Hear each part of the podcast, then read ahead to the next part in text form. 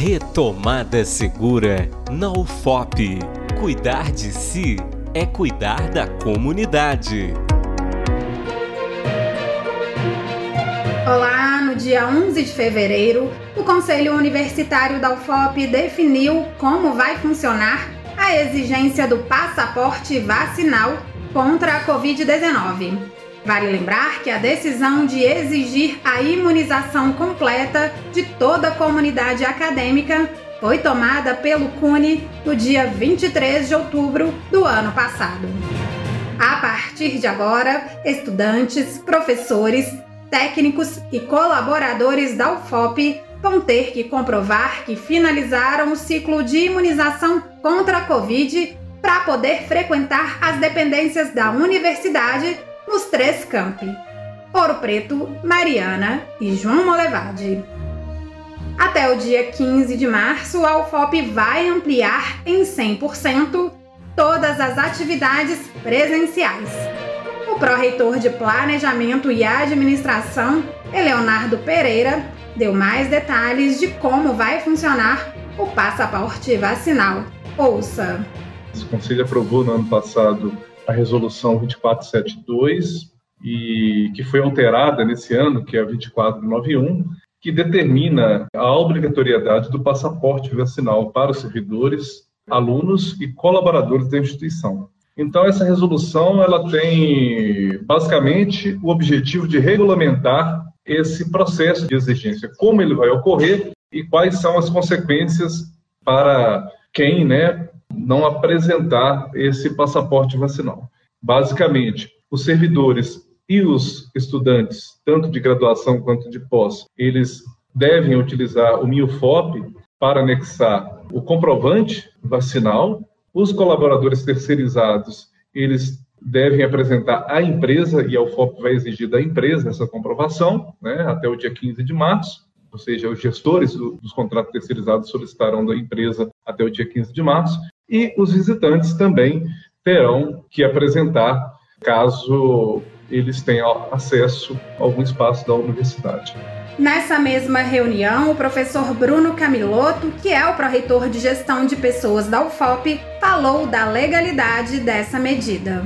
Quanto à legalidade da cobrança do passaporte vacinal, a gente está muito tranquilo, porque a Lei 13.979, que é a lei federal que cuida ou tratou né, do enfrentamento à pandemia, no seu artigo 3, se a gente olhar lá direitinho, dispõe o seguinte: as autoridades poderão adotar, no âmbito de sua competência, dentre outras, as seguintes medidas. Né? Então, o inciso terceiro fala da realização, a determinação de realização compulsória de item D, vacinação e outras medidas profiláticas. Então, a lei federal ela autoriza os setores da administração pública a cobrar vacinação, ressalvado a possibilidade, digamos assim, né, o que não é permitido é a vacinação compulsória, a obrigação da pessoa se vacinar. Isso o STF é, garantiu também por uma decisão liminar.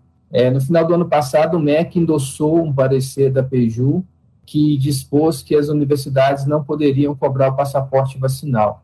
Eu não me recordo aqui são decretos, são qual o tipo de ato normativo, mas ele foi levado ao STF, ele foi é, judicializado e cinco dias depois houve uma decisão liminar do STF falando que as universidades poderiam cobrar o passaporte vacinal por cumprimento da legislação federal, desde que não obrigasse compulsoriamente, ninguém pode ser obrigado a pegar a pessoa à força e vacinar, mas medidas tangenciais de cobrança daquilo que está exposto ali na lei federal não tem problema nenhum. Os estudantes que não comprovarem a vacinação não vão ser desligados da UFOP, porém também não vão poder frequentar as aulas. Ouço o que disse a pró-reitora de graduação, Tânia Garbim.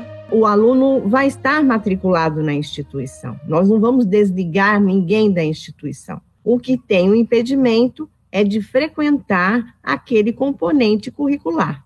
Só lembrando que a questão é, dos componentes curriculares, este conselho aprovou que 100% devem retornar presencialmente. Temos apenas 292 componentes curriculares do número total de 2.800 que vão ocorrer de forma remota em função de professores terem comorbidade.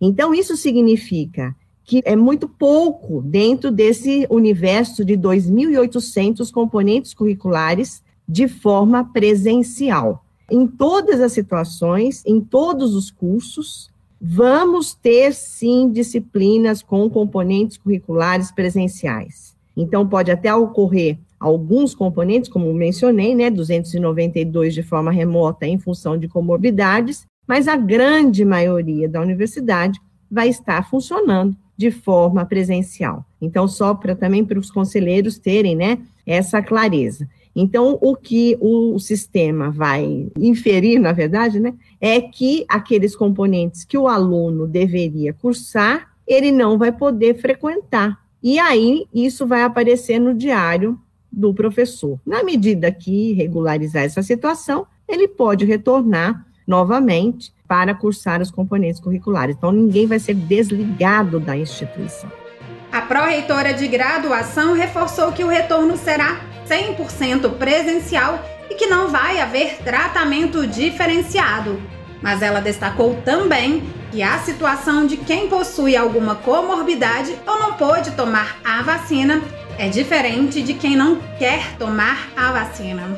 No caso da graduação, nós entendemos que é, a discussão, e nós entendemos dessa forma, né? Nós não vamos ter disciplinas remotas. O retorno é presencial. A situação da pessoa que tem comorbidade é muito diferente da pessoa que não quer vacinar.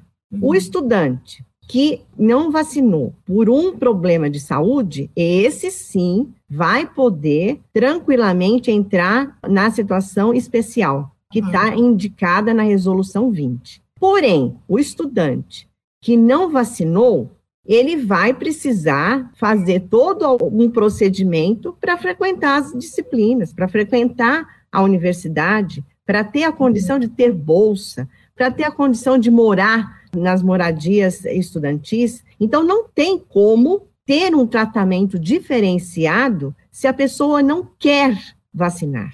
Então, se ela não pode, aí sim ela entra na condição de um tratamento especial. Então, ela é só apresentar o atestado de saúde e não vai ter problema algum. Ela vai ser é, tratada como, da mesma forma com comorbidade, só que em função da vacina, vamos dizer assim, uhum. assim, né? Que ela não está podendo vacinar. Porém, nas outras situações, nós avaliamos que não seria adequado e nem justo com a comunidade. Já a pró-reitora de pesquisa, pós-graduação e inovação, Renata Guerra, deu um panorama de como será a exigência do passaporte vacinal para a pós-graduação. Ouça. O cenário na pós-graduação é exatamente o mesmo. Quero deixar claro aqui que não haverá prejuízo para nenhum dos alunos. Né? Então, o sistema que está sendo criado, o estudante, ao entrar no portal da MIUFOP, ele vai anexar o seu comprovante. Ele não tendo o comprovante vacinal para demonstrar, ele vai ser, então, matriculado em tarefa especial. Essa tarefa especial, na pós-graduação, ela aparece no histórico do aluno. O aluno vai poder, então, fazer os componentes curriculares. Nós estamos é, terminando o mapeamento, né? Nós sabemos que um percentual dos docentes que oferecem conteúdos pedagógicos na pós-graduação, eles se encontram na IN 90, então eles vão permanecer oferecendo conteúdos remotos. Então, esse estudante que não está vacinado, ele vai participar da atividade remota e, entretanto, as atividades presenciais, ele vai estar, então, impedido, né? O que foi discutido no COMPEP é que a estimativa, e nós já fizemos esse levantamento, é que 95% dos estudantes da pós estão matriculados. Só que nós agora estamos recebendo novos alunos, né? Os processos seletivos, a matrícula na pós-graduação começa agora na segunda-feira, no dia 14. Então, veja bem, o número de vacinados, a cobertura vacinal da pós-graduação pelos nossos números são maravilhosos, são excelentes. Só que nós precisamos de um tempo para fazer todo esse levantamento para quem vai se matricular no período de 14 de fevereiro a 11 de março. Então, a estratégia que nós achamos que seria a que nós conseguimos executar, porque veja, o Compep, ele entende que nós não podemos propor alguma coisa que nós não podemos fazer, que seria um prejuízo muito grande. E, por fim, a imagem da instituição. Que nós não estamos burlando, não estamos criando nada, nós simplesmente estamos fazendo o que se permite. Até porque nós sabemos que alguns professores estão na IN90 e vão oferecer os conteúdos remotos. É nesse sentido que nós fizemos isso. E a ideia também, né, nós é, ter esse levantamento completo para que no segundo, né, na sequência, a gente avalie isso. E a tendência nossa é ter uma posição unificada, né? A reitora da UFOP, a professora Cláudia Marlieri, destacou que o retorno não será exatamente nas condições ideais, já que a universidade não recebeu recursos financeiros para isso. A reitora destacou ainda que, dependendo da dinâmica da pandemia, o Conselho Universitário poderá suspender o retorno presencial. Cada universidade tem suas especificidades e que cada um vai trabalhar dentro do que é possível. Da mesma forma que foi difícil para nós entrarmos, como que vai funcionar isso? Como que vai funcionar aquilo? O retorno também está um pouco assim. Eu quero lembrar que todo mundo sabia e sempre soube que eu nunca menti aqui de que o retorno não seria um retorno de condições ideais, porque a gente não recebeu o recurso. Então, isso a gente sempre soube. Mas com esta variante da Omicron, a gente acredita que daqui a pouco ela entra em descendência em termos de disseminação. E com isso a gente tem continuar avaliando mesmo assim, para que em algum momento, se tiver necessidade, a gente suspender novamente as atividades presenciais. Isso é consenso. Outras informações sobre o retorno presencial na UFOP você encontra na página ufop.br barra retomada segura. De Ouro Preto, repórter Adriana Moreira. Retomada Segura na UFOP. Cuidar de si é cuidar da comunidade.